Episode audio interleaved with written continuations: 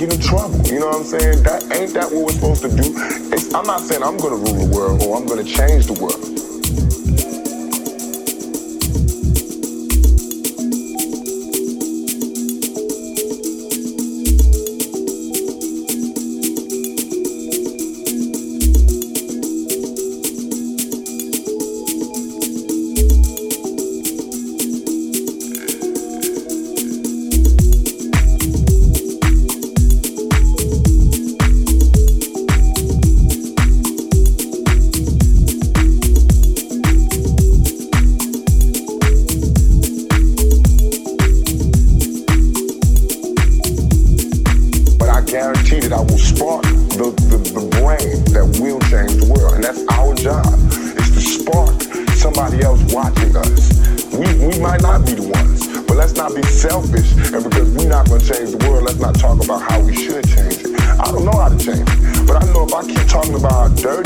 here, somebody gonna clean it up.